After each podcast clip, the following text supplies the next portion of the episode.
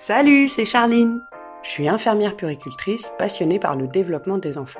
Dans Question bébé, le podcast de femmes actuelles, je vais aborder tous les sujets qui touchent bébé, de la grossesse à ses un an. Cette première année est décisive pour poser les bonnes bases d'une vie de famille. Votre quotidien est bousculé, vous devez puiser dans vos ressources pour faire face à tant de demandes, et du côté de bébé, c'est pareil, il y a tout à apprendre. Alors, pour vous accompagner au mieux, je vais partager avec vous ma pédagogie.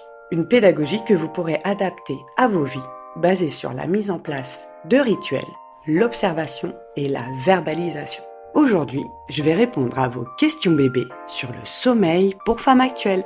Je vais d'abord parler du sommeil de maman pendant la grossesse et puis de celui de bébé dès son arrivée à la maison. Je vais aussi vous proposer des méthodes pour organiser votre nouveau quotidien pour que chacun trouve ses repères. Pour moi, un bon sommeil est ritualisé. Parce qu'on le sait tous, une étape est franchie quand on peut enfin répondre à cette fameuse question. Alors, il, fait, ses nuits,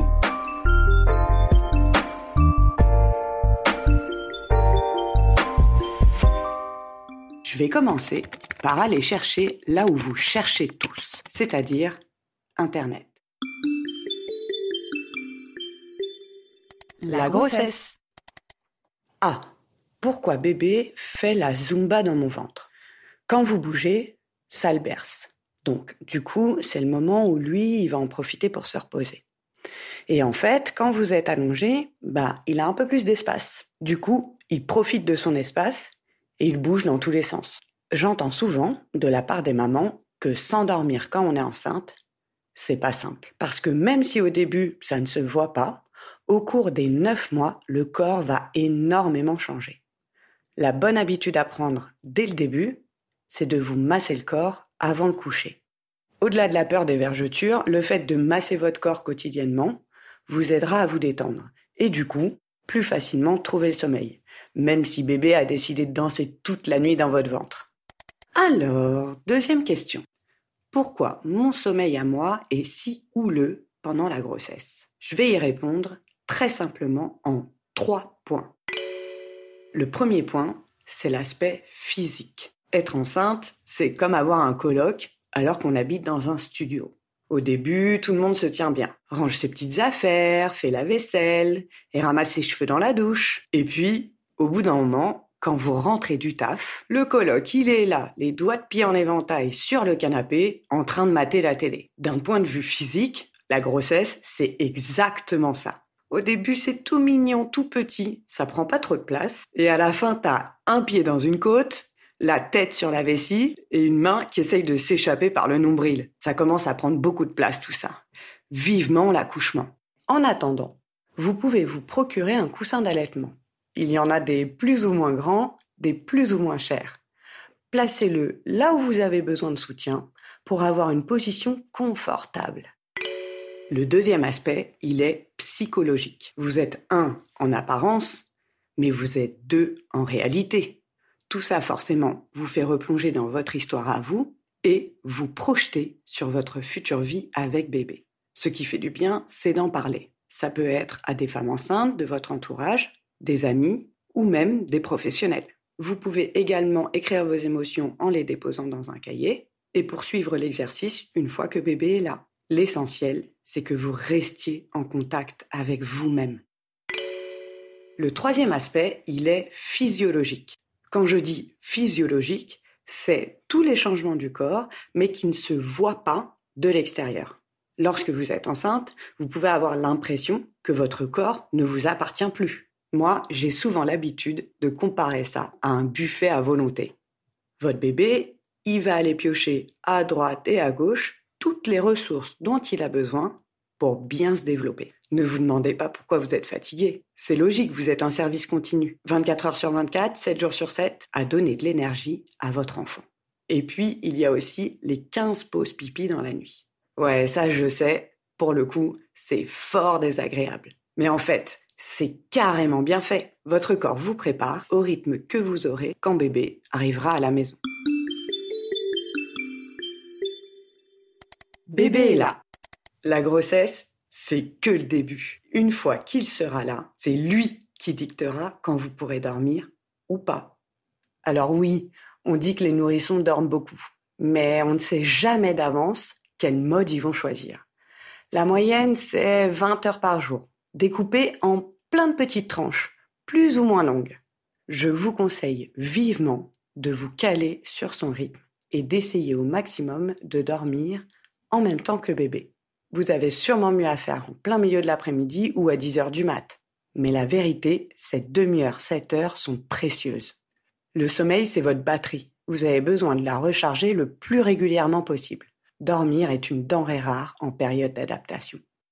Pendant la grossesse, bébé a été 9 mois dans le noir. Donc concrètement, il ne dissocie pas vraiment le sommeil de nuit, ce que vous appelez faire sa nuit, du sommeil de jour, ce que nous appelons faire des siestes. Ça, ça va venir avec le temps. Au début, le rythme de bébé est complètement anarchique. Parce qu'en fait, quand il se réveille, c'est qu'il a des besoins. Les besoins sont très simples. Il a besoin d'être changé, il a besoin de manger et il a besoin d'affection.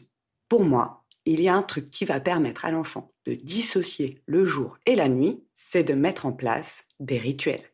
Ces rituels-là, vous allez les inventer. Pour les mettre en place, il faut que ça vienne de vous. Je vais vous donner des exemples. Vous pouvez lire une histoire, vous pouvez inventer une histoire, vous pouvez même chanter une chanson. Faites les choses hyper simplement. Déjà, testez un rituel plusieurs fois d'affilée. Ce n'est pas en un claquement de doigts, ni en une nuit, ni en une soirée que le rituel va fonctionner et que ça y est, comme par magie, votre enfant va s'endormir tranquillement. Un rituel peut fonctionner pendant une certaine période, et puis votre enfant grandit et il passe à autre chose. Il faut évidemment que vous et lui soyez à l'aise avec ça, et ensemble, vous mettrez en place de nouveaux rituels.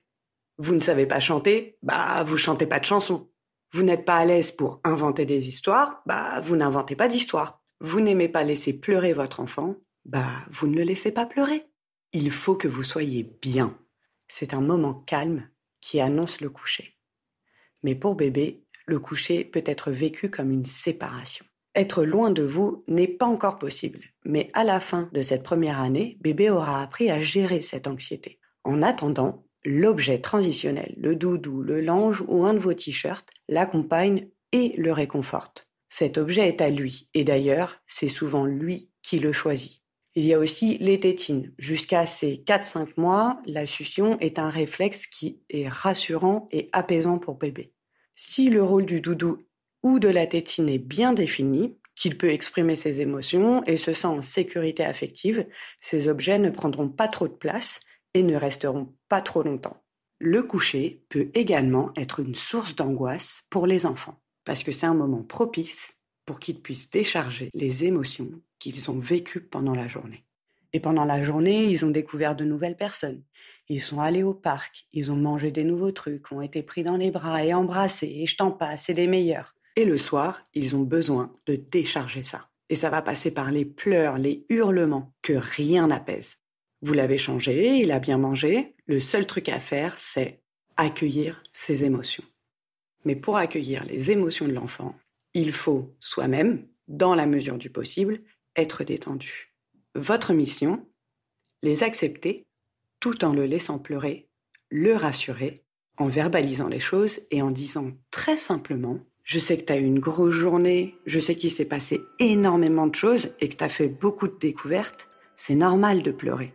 Je suis avec toi. Je suis là pour toi. Il n'y a pas de problème et quand ça ira mieux, tu pourras trouver le sommeil. J'ai confiance en toi et j'ai confiance en moi. À vous de jouer J'ai souvent des parents qui me parlent de ce moment d'endormissement, de décharge émotionnelle, comme un truc terrifiant. Ils se sentent impuissants face aux pleurs de leur bébé. L'angoisse du dimanche soir, tous les jours. Petit conseil. 1. Déterminer qui va endormir un bébé ce soir. 2. Une fois que la personne est choisie, lui donner 30 minutes pour se détendre avant de passer aux choses sérieuses. 3. Je dis choses sérieuses parce que endormir un enfant, ça demande de la motivation. Il faut y aller en y croyant dur comme fer. Si vous n'êtes pas persuadé d'y arriver, vous n'y arriverez pas. 4. C'est tout à fait normal qu'au bout de 20-30 minutes, on perd patience. Dans ce cas, demandez de l'aide et laissez l'autre prendre le relais. N'oubliez pas d'être indulgent avec vous-même. Pour moi, ces quatre points sont essentiels. Du coup, pour que vous soyez bien et que votre bébé soit bien, il faut penser à l'espace de sommeil de votre enfant. Les parents se questionnent beaucoup sur quel type de lit choisir, est-ce qu'on peut faire du cododo, est-ce qu'on peut mettre des doudous dans le lit, quelle température pour sa chambre, etc., etc. Sur toutes ces questions-là, en fait, encore une fois, on va simplifier les choses. Votre enfant a besoin de son espace de sommeil comme vous avez besoin de votre espace de sommeil. Les repères. Cet espace de sommeil pour votre enfant, il va être un repère. C'est important, dans la mesure du possible, de l'installer dans sa chambre dès les premiers mois où il est en capacité d'être seul. Toujours dans le même espace, dans un lit à taille adaptée, avec un matelas adapté à la taille du lit, sans contour de lit, parce que c'est dangereux, dans une turbulette, en tenue confortable. Un pyjama adapté à la saison et pour toutes les tenues, que ce soit la turbulette, le pyjama, que la taille soit adaptée à votre enfant. Dans l'idéal, une chambre entre 18-19 degrés, c'est parfait. Après, vous verrez aussi sur Internet, il y a plein de trucs. Des matelas à sensation thermique, contrôle de la respiration de l'enfant, des babyphones, des vidéos babyphones, des machins, des trucs et tout. Non, c'est un peu trop là. Il faut que ça soit très simple. Si vous avez un espace où, effectivement, la chambre de votre bébé se situe loin de votre lieu de vie ou de votre chambre, le babyphone, il n'y a aucun problème. Vous répondez au babyphone quand bébé pleure. S'il pleure, c'est qu'il a un besoin. S'il chouine, il a de fortes chances de pouvoir se rendormir seul. Les premières nuits, vous allez y aller, bien sûr.